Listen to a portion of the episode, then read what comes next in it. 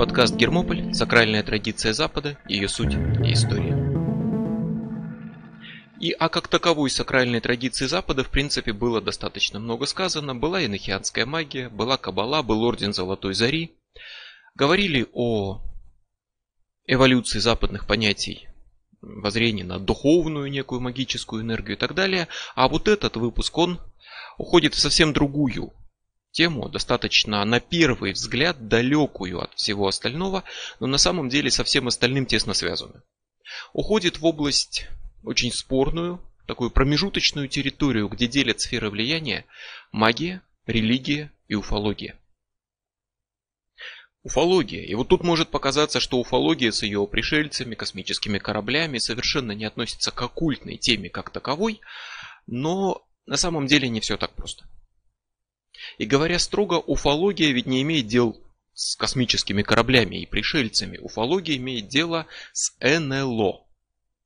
То есть с неопознанными летающими объектами. Ключевое слово здесь неопознанный. Это не КЛО, космический летающий объект, не ИЛО, инопланетный летающий объект, а неопознанный. То есть то, что не удалось опознать, то есть нечто мы видим, но понятия не имеем, что это. Это не удается опознать в том числе и как космический корабль.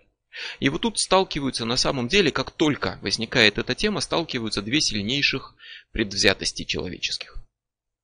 И первое, естественно, это предвзятость отрицания. Ничего нет, все вранье, не может быть, потому что не может быть никогда. Вранье, галлюцинации, сумасшествие, шарлатанство. Вот примерно так же, по такой же логике, в свое время Французская Академия Наук отрицала метеориты. И тогда, по официальному заключению Академии Наук, э, камни с неба падать не могут. Потому что в небе нет камней. Поэтому метеоритов не существует. Это все обман. И думаю, даже если бы такой обман упал на Париж, вот прямо на этих академиков, как недавно упал на Челябинск, вот мнение бы все равно их не поменялось. Камни с неба падать не могут, потому что не могут падать никогда.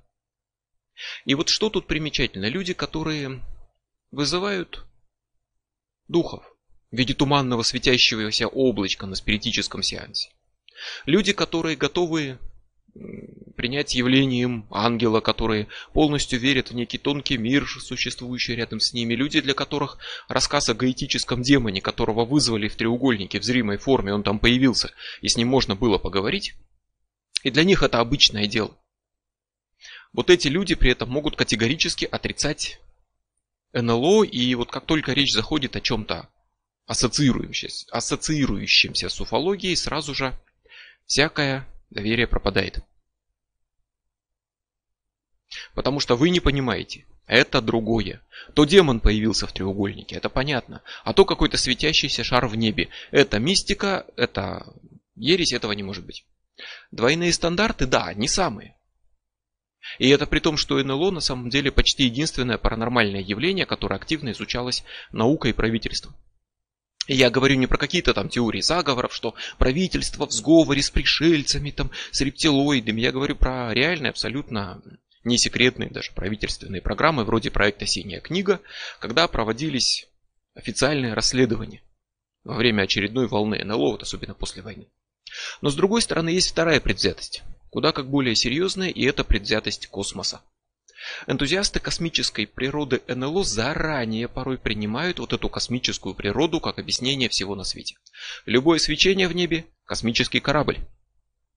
Любое, даже в древней мифологии, где угодно описание встречи с каким-нибудь существом – это встреча с инопланетянами. Любое видение – это пришельцы из космоса доходит до культов поклонения НЛО, чисто религиозных культов, когда НЛО становится именно объектом поклонения, центром религии, когда по сути своей проводится крещение во имя летающих тарелок, только говорится, что с водой на крещаемого сходит не э, Святой Дух, а инопланетная ДНК. Когда все библейские истории объясняются визитами пришельцев, мол, это они лучом гравитации заставили расступиться море перед Моисеем. Это взрыв двигателя их космического корабля уничтожил Содом и Гамору. Я помню случай из 90-х, когда женщина уверяла, что встретила корабль пришельцев, который выглядел как облако среди других облаков. Ничем от других облаков не отличался, ничем не выделялся и ничем не походил на космический корабль, откуда она сразу все поняла и сделала вывод, что это именно космический корабль, но очень хорошо замаскированный, так что он ничем не отличается от любого облака, и попыталась установить с ним телепатическую связь. И мысль о том, что иногда облако это просто облако, почему-то не пришла в голову. Я лично видел в небе таинственные огни, и если проигнорировать рок от вертолетных лопастей, говорящий, что это были таинственные бортовые огни вертолета, можно было бы сказать, что это НЛО, пришельцы. И тот, кто твердо намерен найти что-то космическое, обязательно это найдет. Это не значит, что оно там есть. Тот, кто ищет, тот найдет всегда. Также можно везде по своему вкусу найти что-то религиозное, или сатанинское, или всемирный заговор, или что-то еще, трактуя просто все по своему вкусу, под свою точку зрения трактуя, вот ключевое слово, что есть феномен неопознанных совершенно летающих объектов без трактовки. Это встреча не с космосом, это встреча с чем-то непонятным, не из нашего мира, это странные видения, загадочные объекты и события. И это было всегда. Вопрос весь в интерпретации. Человек видит нечто, что ему непонятно. Что делает человеческий разум в такой ситуации? Пытается это осознать, пытается это как-то уложить вот эти новые впечатления в свой привычный шаблон восприятия. И говорит, это ангел Господень, или это леший, или это пришельцы, или говорит, пить мне надо меньше, белочка началась, глюки пришли. Но истории сами, по сути, если отвлечься от их трактовок, они всегда одни и те же. В мифологии, в сказках, в легендах, в религии, в уфологии везде одно и то же. Возьмите книгу сказок, быличек там, и прочее, вот что называется низшей мифологии, то есть которая рассказывает не про богов, а про нечистую силу, леших, домовых, эльфов, малые народицы и так далее. Возьмите книжку про пришельцев и НЛО. Положите рядом, сравните истории. И окажется, что в них подозрительно много общего, и явно речь идет о каких-то родственных историях. Если мы отнесемся к ним не просто как к бесконечному, всемирному, э, многовековому сплошному потоку вымысла, а будем исходить из того, что за ними что-то стоит, то за ними стоит явно какое-то родственное явление, какой-то схожий опыт столкновения с чем-то. И пока лес для нас был домом, это были истории про того же Лешего. Потом лес стал местом для пикника, и люди обратили взгляды к космосу, и это стали истории про пришельцев хотя в них ничего особо не поменялось, кроме человеческого восприятия Лешего, поменяли на инопланетянина. Причем сначала про инопланетян люди начали писать истории, а уже потом их видеть фантасты были раньше уфологов.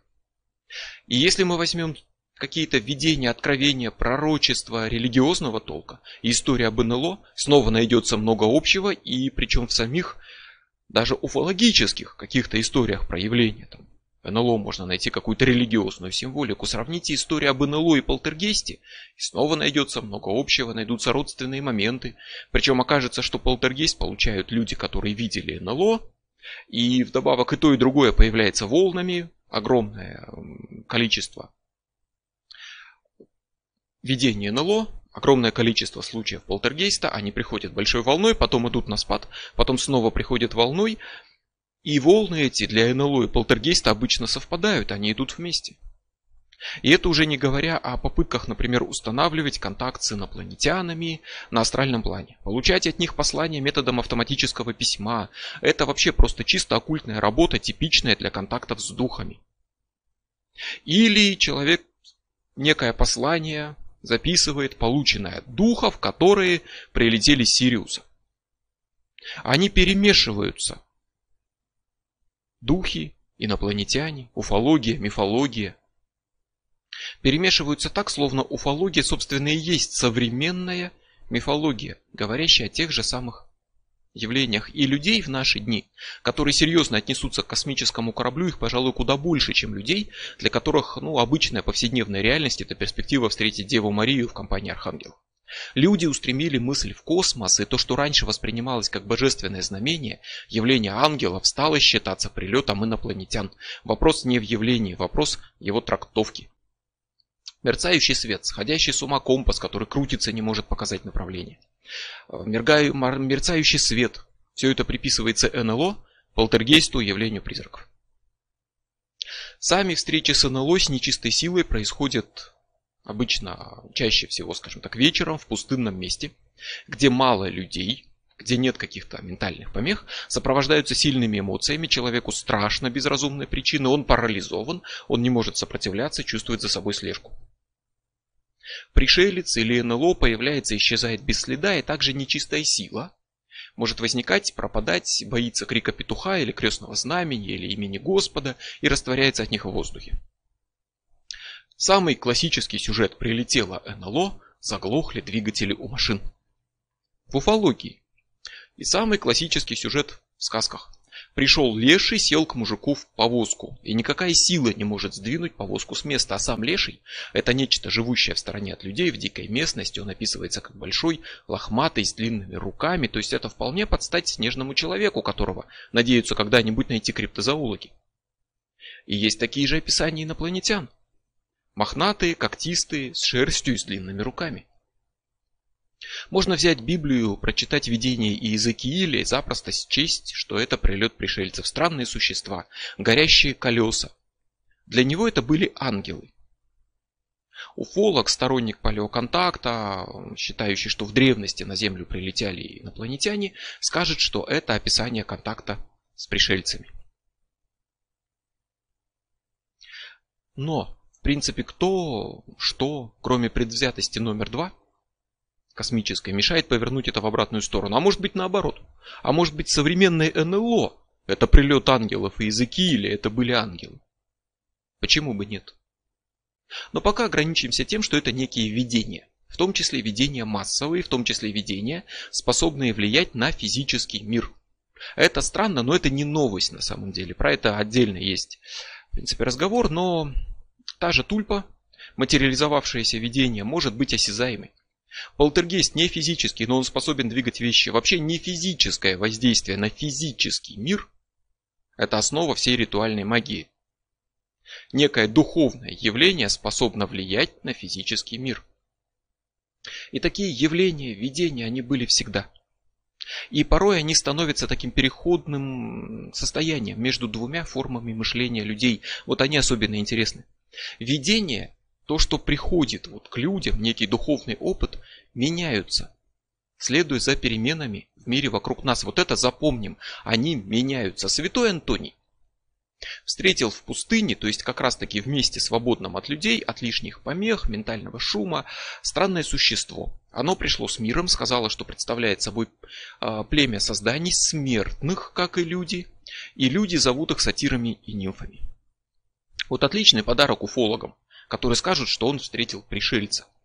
Но вникаем дальше и видим, что пришелец был с рогами, копытами и со свиным рылом, как, собственно, чертей рисуют, а, и заговорил с христианином о религии. Сказал, что его народ услышал зов истинного Бога Иисуса Христа и пришел попросить святого молиться за них Господу. И вот это уже как-то не очень похоже на поведение пришельца из космоса, но очень похоже на что вот нечто, встреченное святым Антонием, просто отвечало его ожиданиям и представлениям о мире. Духовный опыт принял форму, которую он готов был воспринять, поскольку это самое раннее христианство. И вот эти античные представления, пан, нимфы, сатиры, они еще не выветрились из человеческого коллективного бессознательного, и он встречает форму не христианскую, а античную в этих видениях. Описано много встреч святых с какими-то странными существами, включая драконов, например, в образе которого является сатана. Святая Маргарита Антиохская покорила дракона. Святой Симеон вылечил и приручил раненого дракона. Святой Георгий прославлен тем, что он побеждает дракона, и нет им числа. И мы не нашли ни одного драконьего трупа, гнезда, яйца, а сам дракон в этих историях выступает как символическое воплощение сатаны. То есть святые сталкиваются, естественно, не с реальным драконом, не с динозавром, не с чем-то подобным. Они сталкиваются с духовным опытом, который воспринимается их разумом как видение дракона. Не материального, не физического. Это форму, которую они готовы воспринять, потому что дракон – это сатана. Для них это привычный символ. Но Антоний встретил сатира. И он же встретил кентавра. И Павел Фивейский встретил кентавра. И то, и другое время начала становления христианства, когда сильно античное язычество, и только-только начало уступать христианству место. И уже потом, в эпоху расцвета христианства, люди начнут видеть ангелов, Деву Марию, а пока у них такое переходное состояние. Из языческого античного мира в христианский такое же переходное состояние у их видений. Уже Иисус вроде и образа сатаны, но с другой стороны еще сатиры и кентавры. И дальше будет то же самое. В наши дни уже относительно уфологии будет то же самое. Будут видения, которые переходят от религиозных к уфологическим. Знаменитые фатимские видения, которые случились в начале 20 века в Португалии. Для католиков это чудо Ватикан это расследовал и объявил официальным чудом. Для уфологов это прилет инопланетян. Началось все с того, что детям явилась смутная фигура. По мере того, как ее, про нее узнавали, подтягивались люди, больше людей ее видели, она становилась все более и более отчетливой, словно люди приносили свои интерпретации, свою вкладывали какую-то энергию, и фигура подпитывалась, становилась все более четкой. В конце концов ее видели уже тысячи людей. И к тому времени фигура окончательно сформировалась в женскую фигуру, объявила себя Девой Марией и начала давать пророчество. Ее видели тысячи как Деву Марию. Дева Мария вообще популярна в таких видениях, и она еще появится не раз. А потом вдруг в какой-то момент она изменилась. И из фигуры Девы Марии она стала огненным шаром. И вот это превращение в огненный шар, летящий по небу, обдавая людей жаром, позволило отнести ее к феномену НЛО. И уфологи ухватились за эту часть и считают, что это был контакт с инопланетянами.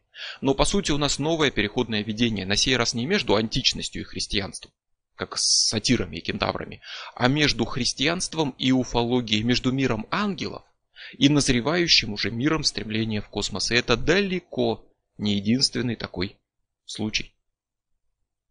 Видения такого рода отвечают по сути коллективным ожиданиям человечества и чуть-чуть предвосхищают то, что дальше будет происходить в обществе. Вот как расценить такое сходство? Как расценить то, что религиозные, мифологические истории очень похожи на уфологические? Может быть, сказки, религиозный опыт, мифология – это все на самом деле рассказы о пришельцах, и люди на самом деле видели инопланетян, принимая их за ангелов.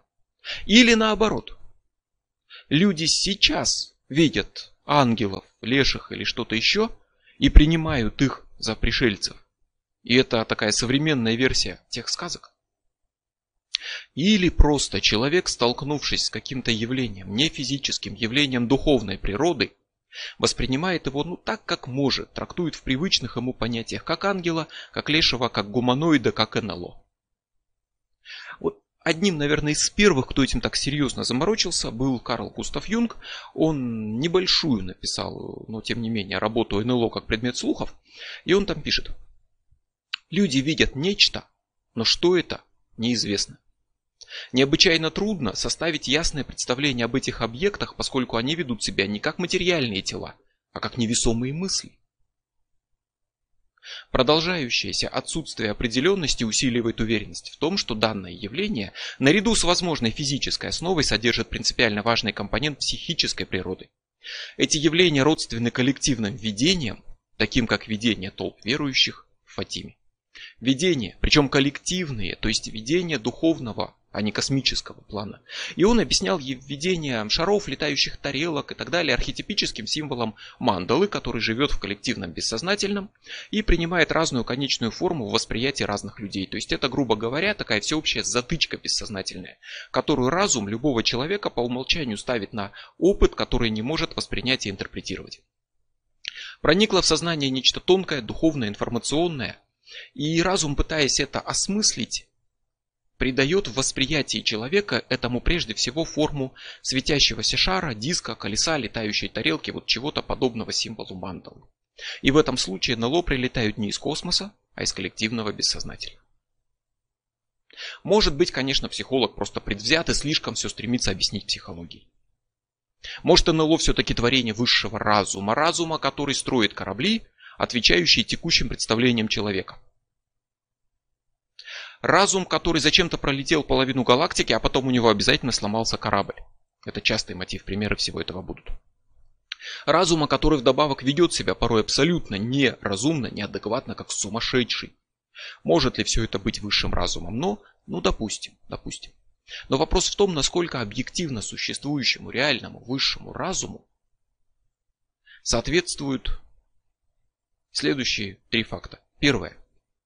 Не особо любимые сторонниками космических теорий абсурдные контакты с НЛО. Вторая – феноменальная изменчивость НЛО. И третья – их полное приспособление к ожиданиям человека. А они приспосабливаются. Начнем с третьего пункта.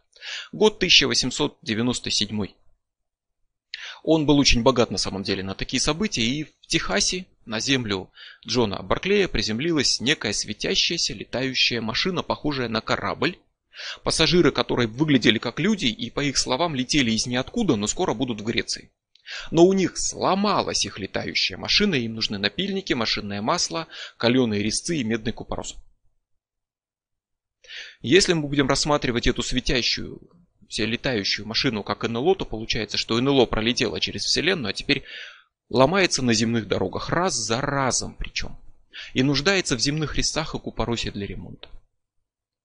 Причем пассажир, пассажир этого корабля выглядел как человек, у него были с собой доллары, и он назывался именем Смит. И это не единичное явление. В то время проходила волна вот того, что сейчас назвали бы НЛО. Но каких НЛО? Которые прилетают и ломаются. Оттуда выходят раз за разом уфанавты, просят инструменты, материалы для ремонта, просят ведро воды зачерпнуть из колодца. То они выглядят как люди, а то как эльфы классические сказок, а то как гномы. Они прилетают на кораблях, буквально на кораблях, в соответствии с представлениями о корабле того времени. То есть настоящий корабль с килем, с якорем, который висит на канате, с грибными колесами, как если бы он плавал по воде, и с крыльями, чтобы летать. Похоже это на космические технологии или это похоже на восприятие человека 19 века? Вот после этого техасского случая через несколько дней нечто похожее на своей ферме застает Фрэнк Николс. И вот у него как раз уфанавты просят набрать из колодца ведро воды для ремонта корабля и рассказывают, что скоро таких кораблей люди будут видеть очень-очень много. И рассказывают, что их корабль летает на электричестве, которое как раз только-только начинает входить в жизнь. Что появляться начинает в жизни, то начинает появляться и в таких видениях. А намного раньше каббалист э, Цедехия которому приписывается сотворение там всяческих чудес, взялся показать миру сильфов, духов стихии воздуха. И они явились и были видны в небе, как существа с серебряной кожей. Это вообще типичный вид для духов воздуха сильфов. А у них там были в небе палатки и летающие корабли. Корабль это транспортное средство того времени. Его перенесли в небо, но он остался буквальным кораблем, парусником, пароходом, который просто летает по небу. И так выглядели ну, по-современному сказать НЛО. Но в 1852 году полетел первый дирижабль, а в 1897 то, что мы называем, сегодня бы назвали НЛО, начало принимать вид гигантских дирижаблей. Причем даже с винтами, которые должны толкать его, собственно, по воздуху вперед. Не космический, а явно атмосферный объект. Видели их много, видели их постоянно на лету с летающими кораблями как таковыми. А уже в 1900-м появился первый цепелин, дирижабль с твердой оболочкой, и стал обычным транспортным средством. Слово «видение», вот эти летающие в небе, приспосабливаются под то, что назревает в обществе, чего люди ждут и что скоро появится. Приближается эпоха самолетов, НЛО становится похоже на самолет. Люди начинают осваивать реактивную тягу, у этих объектов появляется реактивный двигатель. Люди начинают стремиться в космос, задумываются о полете на Луну, и НЛО становятся космическими объектами. И они всегда зависят от ожиданий наблюдателей. По наблюдениям Жака Вале, про которого еще скажу, а, пришельцы в Северной Америке ча- чаще появляются в образе каких-то существ, похожих на ну, героев фантастических фильмов, истории и так далее. В Европе как интеллигентные люди, похожие на туристов, а в Южной Америке как опасные агрессивные существа. Для разной публики разные образы. Джек Парсонс, один из пионеров космонавтики, разработчик топлива для ракет и продвинутый маг, оккультист проводил большие ритуалы в пустыне Махава, И над пустыней появились НЛО в виде серебряных сигар. И на самом деле вот после этого очень скоро началась просто массовая повальная волна НЛО над Америкой, которая и породила проект «Синяя книга», интерес правительства к этой теме и так далее. Но тогда серебряные сигары, летающие над местом проведения ритуала, восприняли в контексте ситуации не как пришельцев, а как видение, знак, который послан Парсонсу богиней Бабалон. И Парсонс взывал тогда, скажем так, к неким силам, связанным с а, огнем и Венерой. И предсказывал, что эти силы однажды явят себя в точно указанный срок, когда он сам погибнет в огне. Предсказание сбылось. Парсонс погиб в огне во время взрыва в своей лаборатории. И в предсказанный им год в пустыне Махава появился очень прославленный среди уфологов гуманоид, в виде фигуры, которая бродила по этой самой пустыне и внешне по атрибутам соответствовала тому, как должны выглядеть в оккультизме духи огня и Венеры, тех сил, которым взывал Парсонс. И вообще внешность инопланетян очень так странно похожа на описание сильфов, гномов и прочее. Можно сказать снова, да, что сильфы это вот так в древности называли реальных инопланетян, но тогда сколько их должно толпиться на нашей планете? В описаниях они все время разные. Сколько тогда сотен тысяч разных цивилизаций должно толпой просто валить зачем-то к нам на планету. Они то высокие, то крохотные совсем коротышки, то похожи на людей, то выглядят как итальянцы в одном из описаний. То они сияющие, то черные то они действительно лохматые существа с когтями, шерстью, длинными руками, как типичный леший и снежный человек. Их буквально сотни видов, и Земля тогда, если это космос, то Земля это какое-то популярное направление космического туризма.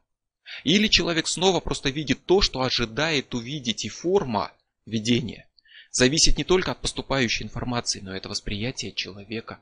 И как люди видели сатиров, кентавров, драконов, Деву Марию, так видят, по сути, то же самое и сейчас, только в новой форме. Это изменчивые видения, которые теперь нашим разумом, который настроен на космос, трактуются как инопланетные. В 1954 году описано явление тарелки, на которой прилетели гномы. Типичные маленькие коренастые человечки в колпачках. Снова переходное явление, видение. С одной стороны, у человека где-то там, у человечества в целом, еще остались воспоминания про нечистую силу, маленький народец и прочее, а с другой стороны, во всю космос. И здесь гномы прилетают на НЛО. Видения всегда изменчивы по своей сути, это отлично объясняет, почему корабли пришельцев все время разные. Почему сами пришельцы все время разные, это не физически достоверные объекты, это видение, это объекты духовного плана, информационного. И объясняет, почему они ведут себя, игнорируя все законы физики. Они не физические. Поэтому сперва это были в самых старых случаях. И буквальные корабли в небе, и летающие котелки, и эльфы, которые с небес спускали корзинку на землю. Потом это корабли с грибными колесами, крыльями, на электрической тяге, потом это дирижабли, потом ракеты, потом летающие тарелки. Все это идет за ожиданиями человека и не на ровном месте. Все это формируется в том числе заранее даже теми же писателями-фантастами, которые описывали инопланетян до того, как люди начали их видеть.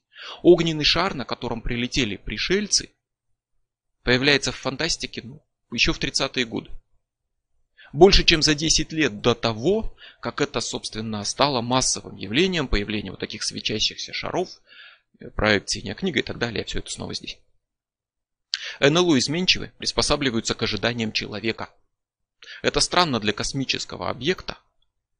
Весьма странно. И это не списать на то, что они, например, маскируются как-то. Потому что, ну, летающий корабль в ярких огнях – это далеко не лучшая маскировка. А между тем, начало 20 века – это еще и волна спиритизма который собрал огромное количество информации о спиритических сеансах, и души умерших на этих сеансах порой являются медиумом в виде маленьких комнатных НЛО, светящихся шариков, облачков и так далее. Вот то самое, что Юнг описал как коллективный символ мандалы. И это маленькое домашнее НЛО, и это дух умершего, а не космос. И вот эта изменчивость прекрасно вписывается в идею видений духовного плана и совершенно не вписывается в космические объекты. Еще меньше в теорию о высшем разуме вписываются очень такие нелюбимые, как правило, уфологами, истории о абсурдном поведении НЛО инопланетян, которые, ну как-то, кроме как комическими, сложно назвать. И тут я снова вспомню спиритизм и напомню, что Вызываемые медиумами духи порой ведут себя странно, безумно, дико, они врут, они ругаются, они ведут себя, ну, не выражая порой никаких признаков особой разумности, что неудивительно, потому что это не разум. Это остатки какой-то сохранившейся о человеке информации, которую считывает медиум. И поэтому, собственно, встреча вот с таким духовным, ну как бы разумом, может быть странной и абсурдной. И странными и абсурдными становятся встречи о контактах с НЛО. Пришельцы с борта НЛО кидаются в людей картошкой. На борту НЛО сделана надпись НЛО, чтобы никто не ошибся. В Аргентине инопланетяне ворвались в дом, съели электрические лампочки, нагадили на ковер. В Италии крали цветочные горшки. В Венесуэле устроили драку с местными жителями, при этом выглядели как герои Звездных войн. Описан случай, когда НЛО зацепилось за дерево корабельным канатом, который просто на веревке свисал с якорем. И вот этим якорем НЛО зацепилось за дерево. Вылез пришелец, обрезал веревку и улетел. И вот это не единичная история. А, это остатки от вот тех старых историй 19 века, когда НЛО прилетали в виде кораблей, и у них были якори, и были истории о том, как этот якорь за что-то цепляется, вплоть до того, что якорь зацепил человека и поднял на борт, или зацепил человека и протащил его по земле и так далее. НЛО с якорями остались у нас в наследии от 19 века. Замечательный случай в США, когда Ноэль Харпер ехал на своем автомобиле и встретил пришельцев. Вот здесь обратите внимание, разве что-то в этой истории говорит о космосе. Он встретил некое гуманоидное существо, полупрозрачное, которое появилось из воздуха, прошло сквозь корпус автомобиля, село с ним рядом и начало раз за разом спрашивать, где Харпер купил свой костюм. В конце концов Харпер это начало нервировать, раздражать, и он в итоге просто послал далеко и по известному адресу это существо. Гуманоид поднялся в воздух, прошел сквозь машину, вернулся обратно еще раз, спросил, где же все-таки Харпер купил свой костюм, и потом исчез окончательно. Это встреча с инопланетянином, но где здесь что-то, что говорит об инопланетности, что было космического?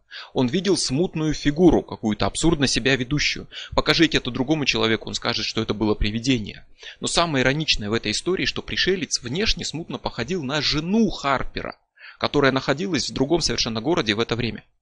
И вот здесь смутно вспоминается слово билокация. Не биолокация, когда с рамкой ходит, а билокация, такая оккультный феномен, способность человека вроде как находиться сразу в двух местах. То есть в одном месте он реально физически телесно, а в другом месте виден его астральный образ, проекция, которую могут видеть сторонние наблюдатели. Харпер видел свою полупрозрачную, искаженную, но немножко узнаваемую жену. Так может для такого пришельца космос не нужен? К американцу Гарри Уилкоксу на огород залетели марсиане – причем, что примечательно, вот сейчас мы высадились там, отправили марсоходы и так далее на Марс, не нашли там никаких марсиан, но очень долго были популярны идеи про марсианские каналы, про жизнь, которая кипит на Марсе. И на Марсе надеялись найти братьев по разуму. И инопланетяне массово представлялись именно марсианам. Так вот, к нему залетели на огород марсиане, обсудили с ним вопросы использования удобрений в сельском хозяйстве. Фермер оказался человеком нежадным, подарил им мешок удобрений. А те в ответ ему сделали предсказание, что два космонавта, Джон Глен и Вирджил Грис, погибнут в течение года. Грис действительно погиб, но через три года. А Глен успешно прожил еще полвека. Предсказание не сбылось. В 1954 году во Франции приземлился летающий котел, из которого вышли два работяги в рабочих комбинезонах и спросили, в какой стороне Париж. Странновато для НЛО. Для космического разума заблудиться и спрашивать, где Париж. Джон Симонтон повстречал НЛО у себя во дворе. К нему пришельцы в вязаных шапочках заскочили, собственно, в гости вот как раз таки набрать ведро воды из колодца.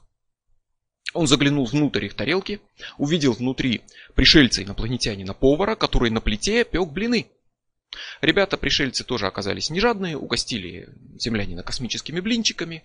И вообще космический разум как-то не прочь перекусить на ночь. В России одного контактера якобы кормили черным хлебом.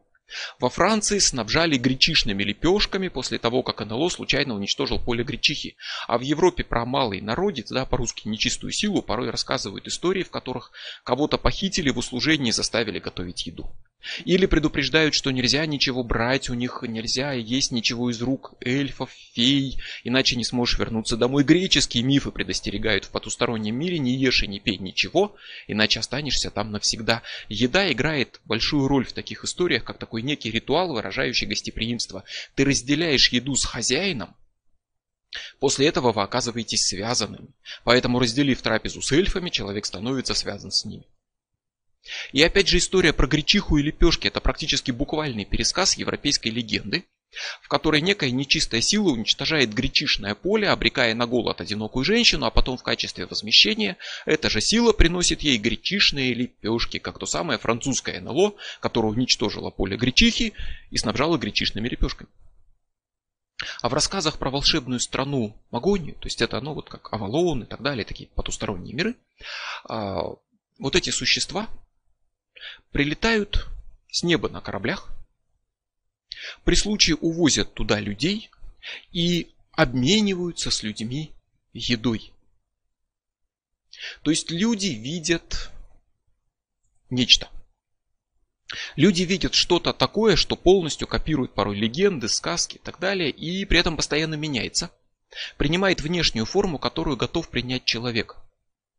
И при этом еще и вдобавок ведут себя очень странно, безумно. И все это типично для контактов на самом деле с какими-то духовными разумами, автонами и не очень похоже на поведение на самом деле высшей цивилизации, которая толпами валит на землю, чтобы сломаться, отыскать воду в медный купорос, испечь блинов и стащить цветочный горшок. Вот это точно не похоже на поведение какого-то суперразумного существа, а главное тут порой нет ничего, что напоминало бы о слове космос. Но космос инопланетяне – это то, что приходит в голову современному человеку, который столкнулся с чем-то неведомым. Собственно, поэтому в инопланетной природе, а тем более в разумной инопланетной природе, засомневались порой не только психологи, те же как Юнг, но и сами уфологи. Причем порой весьма именитые, то есть прежде всего это доктор Джозеф Хайнек, уфолог, астрофизик, тот самый человек, которого правительство США в 1947 году после того, как раз, когда Парсонс закончил свои работы в пустыне Махава, погиб, и там появился предсказанный им гуманоид, несущий символику огня и Венеры, с которыми работал Парсонс. Так вот, Хайнека пригласили провести работу по проверке слухов о пришельцах в рамках легендарного проекта «Синяя книга». Он также основатель общества ЦУФОС, которое ставит своей целью научное изучение НЛО. И в начале исследования он был скептиком и ставил своей задачу развенчать вот эти все ложные слухи, легенды о пришельцах. Но по мере изучения вопроса перешел от полного скептицизма к полному принятию НЛО как совершенно реального феномена, но при этом полностью отрицал его инопланетную природу, отрицал связь НЛО с космическими цивилизациями и счел, что НЛО хотя и производит некое физическое воздействие, так же как полтергейст, например, или тульпа, но все-таки НЛО проявляет скорее качество психического феномена. Доктор Жак Вале, уфолог, астроном, отмечает, что поведение НЛО похоже на сцены, которые используются в различных ритуалах посвящения, которые фигурируют в мифах, легендах. Он провел огромную работу по сопоставлению истории о феях, нечистой силе и НЛО и обнаружил там массу совершенно идентичных моментов. И даже обнаружил чисто уфологические сцены в религиозных видениях и наоборот, религиозные символы в уфологических историях. И он пишет, Хотя я принадлежу к тем, кто считает НЛО реальными физическими объектами, я не думаю, что они внеземные в том смысле, который мы обычно вкладываем в это понятие. На мой взгляд, они являются собой захватывающий вызов нашей концепции реальности как таковой. Для Валле это скорее что-то вроде некоего параллельного мира, где обретает какая-то тонкая цивилизация рядом с нами. Не в космосе, а здесь. Брэд Стайгер, археолог, уфолог, называл НЛО многомерным парапсихологическим явлением, которое принадлежит планете Земля. И с ним бы согласились еще очень-очень многие. И Используется термин парафизическое явление, вот так же как парапсихологическое. То есть физическое, но выходящее за наше представление о физике. И Тревор Джеймс, констебль уфолог, а также историк-любитель, написавший серию книг по истории авиации, энтузиаст аргона, то есть такой духовной энергии, последователь идей Вильгельма Райха, Штайнера, а, человек, который работал много, пытаясь установить телепатические контакты с НЛО и так далее, в итоге счел, что это не космические корабли, а некая форма жизни.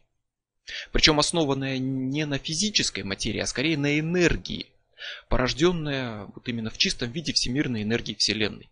Используя другие системы, это опять-таки духи, духовные разумы, автоны, не физические, не космические объекты, а проявления единой какой-то духовной энергии мира.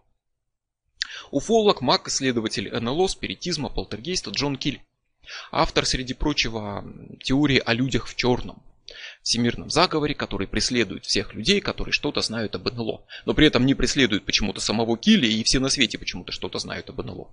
Так вот он исследовал тысячи случаев буквально тысячи контактов, и сам же пришел постепенно к выводу, что его люди в черном, его же, это нечто земное, имеющее, по его словам, демоническую природу, возможно, основанную на электромагнитных излучениях, способное вмешиваться в жизнь людей. Проще сказать, опять-таки, это что-то сродни духом, скорее, чем пришельцам. Он же пришел к выводу, что НЛО паранормальные, а не космические объекты, и он приравнивает НЛО к духовному миру как нечто родственное духам, призракам, демонам, явлениям, ангелам, спиритизмом. Спиритизму он называет их такой формой существования некой жизни на основе высокочастотной энергии, способной принимать любые формы. Как у констебля. И снова, собственно, это возвращает нас к тому, что по сути своей это хитро высказанный термин духи. Он пишет, феномен НЛО принимает формы, которые кажутся специально продуманными для восприятия свидетеля в зависимости от его убеждений и мировоззрений. Настоящая история НЛО – это история о духах и привидениях, о невидимом мире, который окружает нас и временами вторгается в мир наш. В общем и целом свойства и характеристики НЛО представляют собой мелкие вариации веками известных феноменов демонологии, но, к несчастью, идея инопланетных пришельцев получила очень сильное эмоциональное право на жизнь, и многочисленные энтузиасты-любители быстро ухватились за гипотезу пришельцев, основанную на поверхностных свидетельствах и псевдонаучных спекуляциях. И дальше он идет еще дальше и утверждает, что дьявол и его приспешники-демоны как утверждается в литературе, могут принимать любые формы и физически имитировать все. От ангелов до ужасных монстров с пылающими глазами. Во всех историях с демонами они постоянно материализуются, дематериализуются, появляются и исчезают странные объекты и не менее странные существа, которые, подобно НЛО и их обитателям, появляются, исчезают, проходят сквозь стены и совершают множество других сверхъестественных поступков. То есть современные люди называют это НЛО. И разум интерпретирует это как космическое явление. Ранее люди то же самое интерпретировали как ангелов, демонов, сейчас это пришельцы. В зависимости от того, как люди бессознательно и массово прежде всего готовы интерпретировать встречу с духовным каким-то опытом. Собственно, не потому ли космические корабли пришельцев похожи на то, что люди либо строят, либо скоро построят, либо на то, что описывается в фантастических историях. Это форма, которую человечество уже бессознательно готово принять. Это форма, которую в человеческой голове в результате принимает вот этот духовный опыт. И тогда духи, призраки, спиритизм, НЛО – это все родственные явления. И вот здесь на эту точку зрения становятся неожиданно люди верующие, которые порой уверены, что НЛО вроде что-то, что-то такое вроде демонов и бесов. Епископ Шевкунов в книге «Не участвует в делах тьмы» рассматривает НЛО как новую форму, которую для людей космической эпохи принимают демоны. Юджин Роуз, американский священник русской православной церкви, больше известный как иеромонах Серафим, то есть очень образованный человек, полиглот, который массу религиозных и мистических учений изучал на языке оригинала по первоисточникам, настаивает на том, что НЛО это демоны, злые духи, присланные отвлекать людей от веры в Бога.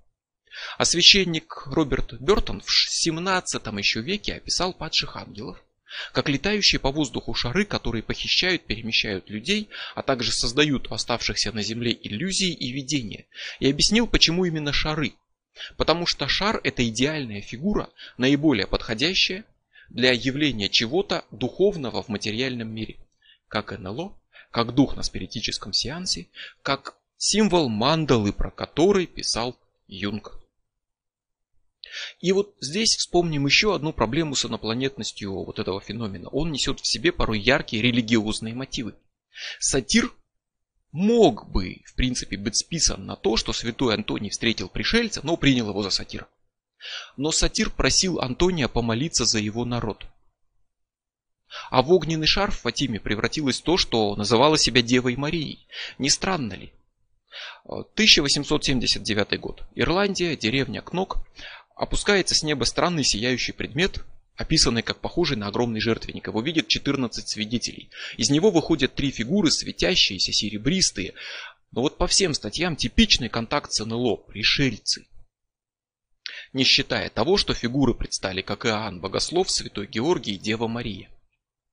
Может быть, хорошо, может быть, инопланетяне притворились Девой Марией, может, люди сами себя убедили, что это Дева Мария, но если это инопланетяне. А по всем внешним признакам это именно то, что сейчас принимают за НЛО. То почему у них с собой жертвенный, жертвенный агнец, воплощающий символически Иисуса Христа, огромное распятие, на голове Марии одета царская корона, на груди крест, а на лбу расцветает роза. А роза и крест, кстати, в сочетании это важный оккультный символ который к тому времени плотно давно вошел в культуру и сознание. Свидетели этой сцены пали на колени Попытались поцеловать босые ноги Богородицы, но оказалось, что она нематериальна, и они просто проходят сквозь ее призрачную фигуру. В таких видениях вообще Дева Мария очень популярна, равно как очень изменчива. В Мексике когда-то буквально миллионы индейцев приняли христианство после явления Девы Марии, которая предстала, среди прочего, в образе типичной для уфологии э, светящейся серебристой фигуры, которая вышла из некоего шара. Во Франции 1846 года Дева Мария принесла исполнившееся, кстати, пророчество, опять-таки выйдя из опустившегося с небес огненного шара. А в Сибири 17 века отмечались массовые видения Богородицы крестьянам сибирским, и им она являлась так, как выглядел бы странник, который куда-то идет по Сибири крестьянской одежде с посохом из березы, но при этом с полным комплектом иконографических символов Богородицы, звезды, с которыми ее рисуют и так далее, и она передавала послание, которое надо было пойти и передать царю. Но явилась она крестьянам в Сибири, а не царю в Петербурге. Также енохианские ангелы передавали Джону Ди и Эдварду Келли послание, которое надо отвести королям. Почему не сразу королю? Если не обращать внимания на вот эту религиозную составляющую, символику, то серебряные фигуры на летящем светящемся объекте кажутся ну чисто инопланетными. Прям вот НЛО. Но с учетом религиозного контекста они ничем не отличаются от прочих, в принципе, видений сильфов, ангелов, Девы Марии и так далее. И если вдруг все-таки за ангелов и Деву Марию принимают инопланетян, почему сразу не обратиться к адресату? Почему сразу не пойти к царю, зачем идти к сибирским крестьянам? Почему с посланиями для папы римского эта фигура приходит к детям в Португалии, в Фатиме, чтобы они потом передали послание к папе? А почему не сразу к папе? Очень странно, но все логично, если это явление не космические, а оккультные, поскольку на контакт с вот этими духовными разумами, с автонами выходят не все, а те, кто способен их воспринять. Информация пробивается в сознание, которое готово воспринять эту информацию. Оно ее принимает, интерпретирует, воспринимает как Деву Марию, как инопланетянина, как что-то еще, получает послание и не знает потом, что с этим делать. А царю или римскому папе им не до того. Они не так восприимчивы. И в их сознании эта информация просто не пробивается. В XVI веке жил Джералама Кардана, оккультист, астролог, математик, инженер, вот тот самый, в честь которого до сих пор назван, собственно, карданный вал. Так вот, он уверял, что к его отцу однажды явились существа, облаченные в сияющие туги и серебряную обувь, описание одинаково подходящее к сильфам, духам воздуха, и к инопланетянам. И много часов ему рассказывали об устройстве Вселенной, в том числе сказали, что Бог не сразу сотворил мир, а творит его непрерывно и постепенно. И мир творится все время. То есть они, по сути, ему рассказали о эволюции на свой манер. И для того времени это был просто контакт с духами. А для нашего времени это был бы просто контакт с инопланетянами, и между одним и другим явно нет принципиальной разницы. И да, можно сказать, что пришельцев веками принимали за ангелов и нечистую силу, и так скажет сторонник космической теории. И это было бы почти несомненно, если бы люди веками видели одно и то же. Одни корабли, одних пришельцев.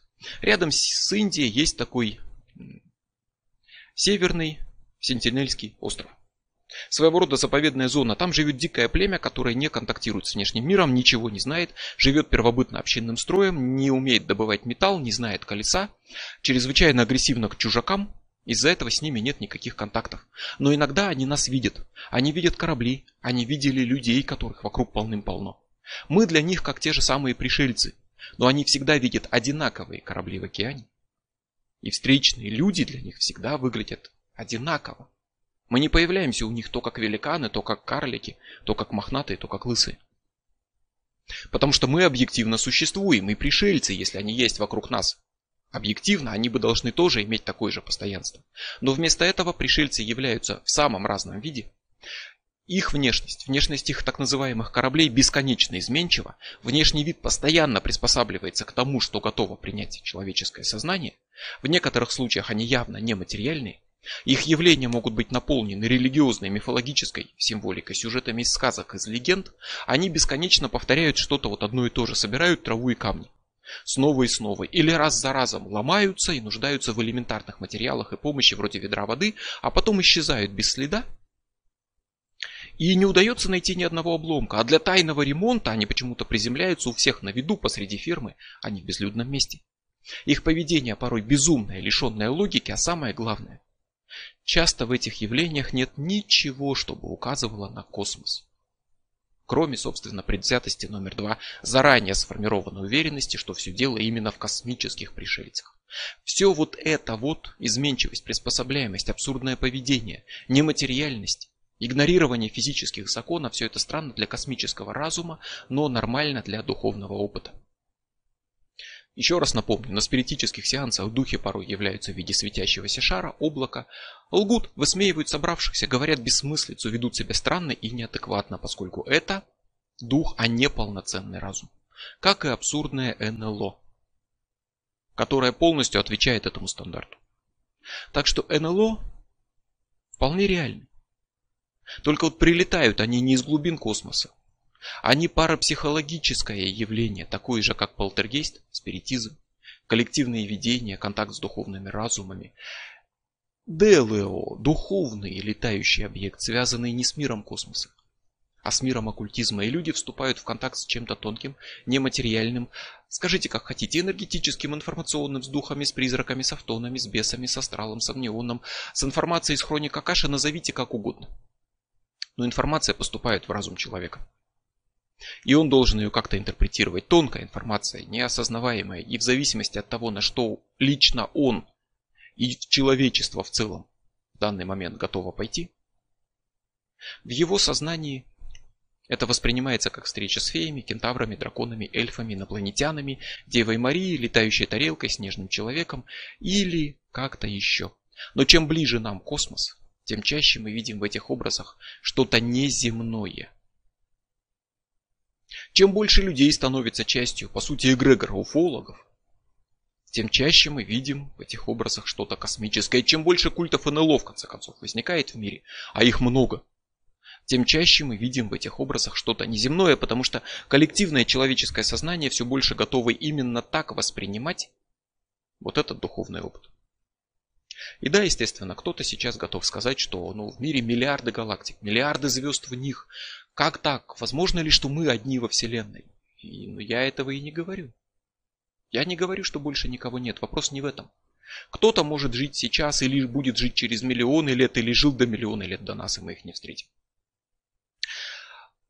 Кто-то может жить слишком далеко, и мы их не встретим. Но главное, что мы хотим попасть в космос. Мы люди, мы строим техническую цивилизацию, мы проектируем космические корабли, и мы изо всех сил приписываем неведомым нам инопланетным формам жизни наши желания, проецируем свои мечты на них. Но кто сказал, что они непременно высокоразвиты? Кто сказал, что они, как и мы, ориентированы на науку, что у них, как и у нас, техническая цивилизация, что им, как и нам, интересен космос, что они строят корабли, что они нашли путешествовать, способ путешествовать к звездам, что они вообще интересуются космосом, что у них есть хотя бы элементарное любопытство, что они полетели в нашу сторону, а не взяли на три галактики левее. Вот это все стремление в космос, технологии, космические корабли, это наши человеческие черты и желания, которые мы спроецировали, навесили на тех, кто, возможно, действительно где-то есть. И, возможно, занят выращиванием инопланетного урожая на инопланетной грядке и наслаждается самым ценным для него одиночеством, например. И искренне надеется, что никакие чужие формы жизни никогда ему в этом не помешают, и он их никогда не встретит. Почему бы не так? Мы приписываем им свои качества. И надеемся, что они непременно такие, как мы, и непременно прилетели именно к нам. Так что дело на самом деле не в том, есть ли на свете объективно какие-то формы жизни на других планетах. Как говорится, есть ли жизнь на Марсе, нет ли жизни на Марсе, науке это неизвестно. И да, миллиарды галактик, миллиарды звезд. Практически наверняка эти формы там есть, но речь не о них. Речь о том, что вот то, что мы видим здесь, странное, нематериальное, бесконечно изменчивое и приспособляющееся под наши представления об этом. То, что мы называем НЛО, куда вероятнее явление не космического, а именно духовного оккультного плана, такое же, как полтергейст, спиритизм, оккультные ритуалы, астральные путешествия и прочее.